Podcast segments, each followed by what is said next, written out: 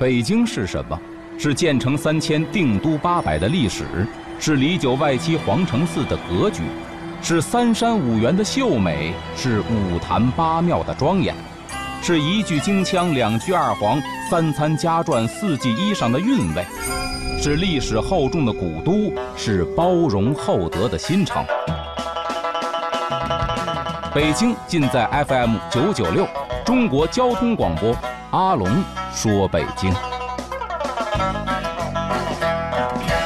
大家好，欢迎收听这期的阿龙说北京，我是阿龙。今天呢，咱们接着说老舍先生眼中的北京，说说啊，老舍先生曾经在文章当中写过的一些老北京的职业。可以说这些职业好多现在基本上已经没有了。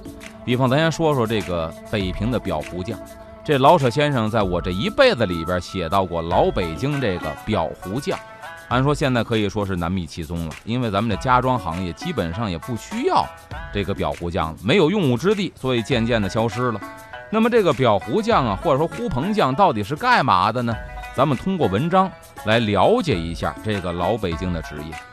说在那太平年月，表匠是不愁没饭吃的。一句话点题，说那个时候这个职业非常的挣钱，但是现在基本上销声匿迹了，就可以看得出来啊。随着时代跟社会的发展，有些职业确实就没有用武之地了。但是当年可是风光无限。说那时候啊，死一个人不像现在这么省事儿。这可并不是说老年间的人要翻来覆去的死好几回，不干脆一下子断了气儿。这也说到老舍先生啊，这个笔触的幽默。就那会儿死人费劲，但不是说呢翻来覆去死不了，而是呢死了之后有很多的这些个讲究啊、仪式啊，现在可以说从简了，或者说根本就没有了。那么老舍先生说呢，说那个时候死人，这个丧家要拼命的花钱，一点儿。不吝惜金钱排场，什么意思？就那会儿啊，有一个词儿叫花钱买脸儿，哎，就是说呢，得表示自己这个孝心。但是呢，这个说不足取，为什么呢？北京还有句老话叫“活着不孝，死了孝”，纯属瞎胡闹。但是那时候呢，可以说讲究排场啊，它不光是给自己看的，是给外人看的。您发现没有？其实不光是死人，这老北京啊，婚丧嫁娶都这样，包括说结婚娶媳妇儿。您除非说我不办，就自个儿家人吃顿饭。您要办的话，这钱一基本上不少花。为什么？这钱不是说两口子非得花，或者心甘情愿的花，得讲究排场，不能说别人参加您的婚礼，好家伙太寒酸了。然后呢，后半辈子当一画饼，人随时啊成了茶余饭后的谈资了，这不行。那么死人也一样，对吧？人这辈子不就死一回吗？所以为了表示孝心，必须得花钱买脸儿，讲究排场。那么就拿与名医铺有关系的事儿来说吧，说就得花上老些个钱。这名医铺呢，就是人死了之后穿这个寿衣呀，包括烧的这些个纸活呀，这些东西啊，都是人家那儿给弄出来的。说人一断气儿，马上就得去糊倒头车。这倒头车呀，现在基本上已经没有了。反正我见过呢，比较偏远的山区农村可能还这么干，大城市里基本上见不着了。什么叫倒头车呢？人一死，在门口外头烧这个纸车纸马，这个叫倒头车。人一死呢，就要倒头了吗？这个呢是给他的一些个，咱按现代话说，算是贡品祭品，给他烧了。说现在啊，连这个名词儿，也许好多人都不晓得了。这是老舍先生说的，确实，现在很多年轻人不懂得什么叫倒头车。再一个，哪个叫倒头饭呢？对吧？这死人之后呢，得在死人的脑壳顶前面搁这么一个板凳，或者呢搁这么一供桌，有钱的上边呢插一碗这个米饭，上插着筷子啊，这也是供死人的，叫倒头饭。这筷子代表的是香啊，这碗呢代表香炉，就插在米饭上头。所以现在很多说老人这孩子吃饭的时候。把筷子插碗里，老人过去就打，要不就说为什么不吉利？这是老讲啊。然后呢，说紧跟着便是接三，必定有些烧火。这接三现在呢，很多人也不说了。那么人生下来之后呢，第三天这叫喜三，所以是生下喜三，死了接三，这都是以前的老讲究啊。那必定呢也有些烧火。所谓烧火呢，就是糊一些个纸人纸马呀。包括什么？现在呼这个大别墅啊，呼这个 iPhone 手机呀，给亡灵烧过去，那会儿叫烧火。那会儿那会儿都有什么呢？老舍先生也写了，说这个车叫骡马，然后呢叫敦香灵人、引魂幡、灵花等等，这些个可以说现在年轻人是闻所未闻。那这东西呢，咱也是见所未见。而且呀，因为什么死的？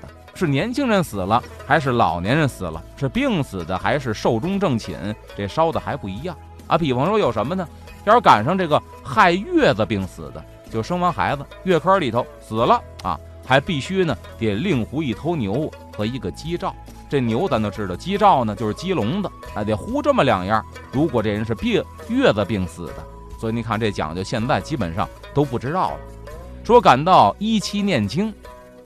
这又是讲究了。那会儿讲的什么呀？这人死了之后啊，过期，头七、二七、三七，一直到七七四十九天啊，每七天也念一回经。这是有钱的人家。如果不是特别有钱的呢，起码说这个头七的时候得请来这个和尚过来念经来。然后呢，又得糊这什么呀？楼库、金山、银山呐，什么尺头元宝、四季衣服、四季花草、古玩陈设、各样木器。这是老舍先生在文章里边写的。您看。五花八门是无所不包。那换句话说呢，可能这位啊生前都没享受过这种生活，但是死了之后可以说烧的是应有尽有。为什么呢？烧的这东西啊，它纸糊的比真东西便宜。所以说呢，那会儿人认为我阳间烧什么，您呢死了之后到阴间就能够享用什么。其实这个思想不光是老北京，各位您上这西安旅游，必然参观的一个景点都知道，叫兵马俑。秦始皇想了，死了之后我也得掌握千军万马，所以兵马俑呢也是一种祭品式的东西啊，也算是名器。那么乃至于出殡了，说这个只停纸架之外，还有许多烧火，至不济也得弄一对铜儿举着啊。说五七烧散，六十天呼传教，一个死人到六十天后才和裱糊匠脱离关系，就是那会儿啊。每到一个节骨眼儿，都得有一番仪式，都得烧一些东西。所以呢，基本上特别讲究的人家，一直这个仪式得持续六十天。等到六十天之后，才跟这个裱糊匠啊彻底脱离关系了，不用再去那消费花钱去了。否则中间呢，您每到一个节骨眼儿，都得上那送钱去。哎，说一年之中啊，死那么十来个有钱的人，他们便有了吃喝。那么裱糊匠吃谁呢？其实大头吃的还是。富户人家，人趁钱呢，人家按这个办。您说这穷苦百姓在老北京封建社会，本身家里边已经没钱了，死个人呢，这棺材没准还化来的呢。什么叫化来的？因为以前呢，有些个大的药铺啊，比方同仁堂就有这个业务。为了自己积德行善，家里边实在太穷的人死了没钱买棺材怎么办呢？我呀就免费的舍你们一口棺材。当然呢，这木质不是特别好，质量一般般，但起码呢比没有强，对吧？我这么大买卖送你一棺材，我呢不亏，你呢拿了我这棺材呢，你还念我的好，这属于是一举两得，我们呢也积德了啊，有这么一说法。所以您看那会儿穷户人，那更有甚者，家里边连棺材都画不来，怎么办呢？拿一破草席子一卷，也就给埋了。那么说呀，这裱糊匠吃的还得是富户人家，人家讲究的起，一到节骨眼就得烧，来你这儿就定嘞。说这个裱糊匠啊。并不专伺候死人，也伺候神仙。所以你想，没有死人的时候怎么办呢？这买卖还得做，伺候谁呀？神仙。说这个早年间的神仙啊，不像如今晚这样寒碜。也就是说，老尔先生说那会儿啊，这个老百姓啊，什么这个供神供佛呀，是大行其道，不像现在啊，咱讲究科学了。然后那会儿就说呀，拿关老爷说吧，说早年间每到六月二十四，人们必给他呼黄幡宝盖。马童、马匹和七星大旗什么的，就是那会儿啊，这个农历的六月二十四啊，这是关公的生日，所以到这一天呢，得有这个大型的祭祀活动。那么一祭祀呢，就得烧一些东西。你看他写了烧什么呀？这个黄幡宝盖，这属于是庄严品，就是关老爷往这一坐，这脑袋上不能够好家伙直接就见房顶子呀，有这么一个宝盖放在脑袋顶上。包括您看啊，这个皇上出巡呐。包括说这个皇上祭祀的时候啊，这个队伍当中也有给这个皇上打这宝盖的，就跟那大伞似的，那东西叫宝盖。那皇上这个都有这样的待遇呢，神仙坐在殿堂里边也得有这待遇，所以呢烧这个东西。然后呢马同马匹，咱们知道这关羽关老爷骑的是赤兔马呀，但是不见得说每个关帝庙里边都给关老爷旁边再塑一匹马，不一定。那么赶上这重大节日，比方说关二爷生日了，就得呼一匹马，旁边呢还得给呼一马童，干嘛牵着这个马，得有人伺候这个马啊，七星大旗这些呢都是必备的。说现在啊，几乎没有人在惦记着关公了啊，因为说这关公确实现在很多人还，你还别说这关公现在不是没人惦记了，开买卖的都惦记关公，为什么？咱知道这关公啊，可以说是儒释道三教啊。都供奉，您看，在这个儒家，人家是这个武圣人啊；在这个佛教里边呢，伽蓝菩萨这是大护法；在这个道教里边呢，是五财神。所以儒释道三教都供这关公。而且现在您看，好多这个做买卖的、开饭馆的，一进屋必然能看见财神爷啊。有的供的是文财神，但很大一部分呢，供的是武财神，就是呢，这个墙上供着一个关公啊。为了自己呢讨一个吉利，能够大发财源。但是很多人其实啊，并不知道说这个到底是什么含义呀。咱可以说说，因为你想啊，当年这曹操给这个关公是上马金下马银，关公不为所动，给他多少美女，这关公也不贪女色，就想着有朝一日找到我大哥，得随我大哥而去。所以是这么一个忠义之人，对钱财向来是没兴趣的。啊，您想这么一个视金钱如粪土的人，您天天跟他烧香，给您供苹果，您保佑我发财，这不胡闹吗？其实供关公啊，他是告诉你一个道理，是什么呢？舍得舍得的道理啊！你多积德行善，你多把这个钱呢舍在该花的地方，自然这个财源呢就会滚滚而来，也是培养人的一个道德观，并不是说封建迷信。我一烧香，你就给我钱，那纯属于是迷信。啊，当时呢，这个祭关公，现在呢，其实也有人祭，只不过可能心态上发生了一些变化。而且说到这个关羽关二爷呀，不光是儒释道三教都供奉，那么这皇上对他也特别的尊重。别的不说，明清两代帝王对关羽都特别的敬重。为什么？第一呀，这关羽有教育意义，特别的忠心啊，忠心于刘备，所以呢，他也希望底下的臣民呐，你们都学学关羽啊。对我得忠心耿耿，用这关羽呢，可以说是教化这个子民要忠于自己。另外一个呢，这关羽是武圣人，他能打呀，所以呢，希望这么一个武艺高强之人呢，保卫自己这个一统江山。因为当年北京城有这么一说法，叫九门十座庙，一庙无神道。这什么意思呢？跟您解释解释。说那个时候啊，北京城有九座城门，咱知道就是北京内城的九座城门，哪九座呢？南边正阳门，对吧？宣武门、崇文门，然后东边呢和西边有这个阜成门、朝阳门、东直门、西直门，北边呢有安定门、德胜门，这是北京的九门。这九门呢，当时有城门，有这个箭楼，就是前边一个楼子，后头一个楼子，中间是瓮城。现在这个建制呢，在北京应该说仅剩下的啊，就是前门了。所以各位，您看前门呢，它是俩城门楼子，前边是箭楼，后边是城门。但是当年呢，这俩楼子之间呢是有这么一个墙圈起来的，中间这块地方呢叫瓮城啊，取的什么瓮中捉鳖，就这意思，就是敌人打过来了，这是最后一道防御体系。如果说您把这个瓮城门打开了进来，这瓮城上边啊，城门上呢还一个闸门，把这闸一放下来呢，可以歼灭敌人。那么当年这瓮城里边啊都是有庙的，九门十座庙，就是九座城门的瓮城里边都有庙。但是呢，有十座庙。说为什么十座庙啊？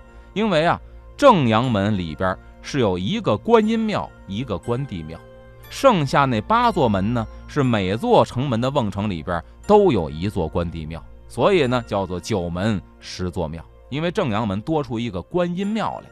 那么当年在老照片里边，各位还能看见，就是正阳门瓮城东边那小庙是观音庙，西边这小庙呢是关帝庙。说为什么这么供奉呢？也是因为当时啊，这封建的皇上他希望呢，这关羽能够保佑自己。您看，按这地方放在瓮城里边，城门底下，什么意思？希望呢，关羽关二爷您帮我看着城门，因为您是武圣人呢，您往这儿横刀立马，别人不敢来。取的是这个意思。而且呢，皇上对这个还是极为的敬重的。别的不说，咱就说这个清朝的皇上，这清朝皇上，据我所知啊，翻一些史料。比方说，每天在上朝之前有一件事情，干嘛呢？去这个紫禁城的后边有这么一个宫啊，叫坤宁宫，那是明朝的时候皇后的寝宫。等到了清朝呢，这宫殿改了，改成了祭祀的一个宫殿了。比如萨满教祭祀就在坤宁宫里边，但是坤宁宫的西墙上挂着一个关羽的画像。那么据说呢，这清朝皇上每天早晨起来上朝之前，第一件事儿来这个地方得祭祀关羽，就看得出来他对关公是多么的敬重。再有一个呢，就是说这皇上啊，正阳门是这个中轴线上皇城的正门，对吧？那么每次呢，皇上说，比如说天坛祭天去，或者呢上仙农坛清耕，反正只要他走这个正阳门，基本上从这儿出来到了正阳门，皇上都得下车，干嘛呀？在正阳门里边这个关帝庙得上香祭拜。所以呢，清朝皇上对关二爷是非常之敬重。那刚才说了前半句了，叫九门十座庙。一庙无神道，后半句怎么解释呢？就是说当年呢，这九门十座庙里边，只有这东直门里头啊，这庙没供着关羽的塑像，只供了一个牌位，所以叫九门十座庙，一庙无神道。这说的是关二爷。咱把话题拉回来，接着说这个北平的裱糊匠啊。那么老舍先生接着写呀，说遇上闹天花，又得为娘娘们忙一阵子。咱们这天花这个病啊，现在不叫病。咱能够种疫苗，在古代得天花基本上就等着死。当然也有这个劫后余生的，比如说这个康熙皇帝得天花没死，结果继位当了皇上了。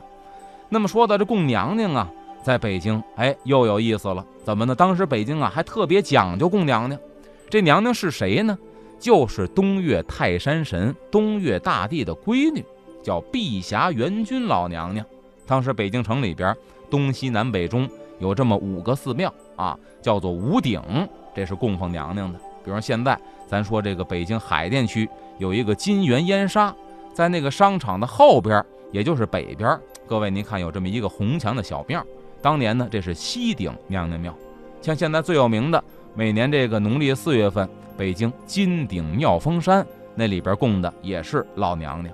哎，就是北京这么说吧，您看这庙，只要说叫顶的地方，基本上呢供奉的都是。碧霞元君老娘娘，但是当年呢，妙峰山那个碧霞元君娘娘啊，那几尊塑像后来呢搬到城里来了，供到哪儿了呢？就是现在北京这个白云观，哎，道教协会这白云观院里边有一个元君殿，那里边供的是碧霞元君老娘娘，还有另外几位都是什么呢？比方说这元君殿里边有催生娘娘，就是说啊。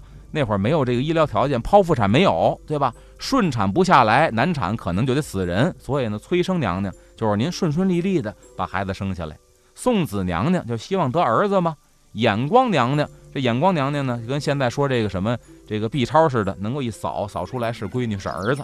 还有斗枕娘娘，就是各种的天花啊，包括各种的传染病啊，专门治这个的。可以说那会儿医疗条件差，所以大家呢把这种对于健康的寄托呀。都放在了神仙身上，所以您看，现在元君殿里边供的是这几位娘娘。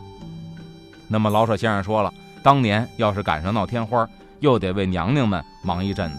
这九位娘娘啊，您就得呼九顶轿子，然后呢，红马、黄马各得一匹，还得呼九份的凤冠霞帔。哎，这是供奉这个神仙的，还得预备啊斗枕哥哥呀、斗姐姐们的袍带靴帽啊，包括自己这小童儿。这些个衣服也得给糊出来，还有呢，各种执事。什么叫执事？仪仗队里边举的这些个庄严品。说如今呢，医院都失种牛痘，娘娘们无事可做，裱糊匠也就陪着他们闲起来了。这老舍先生说的，医疗条件好了，大家的寄托呀就不在神仙身上了。说此外呢，还有许许多多的还愿的事儿。都要糊点什么东西，可是也都随着破除迷信，没人再提了。年头真是变了呀！哎，那么老舍先生又写到了，除了娘娘之外，还有还愿。比方说那会儿啊，这老北京有一词儿叫什么呀？跳江和尚记名道士，什么意思？孩子从小体弱多病，怕养活不大，怎么办呢？得了，送到庙里吧，当一个跳江和尚或者记名道士，就是说在那儿生活。一旦病好了之后呢？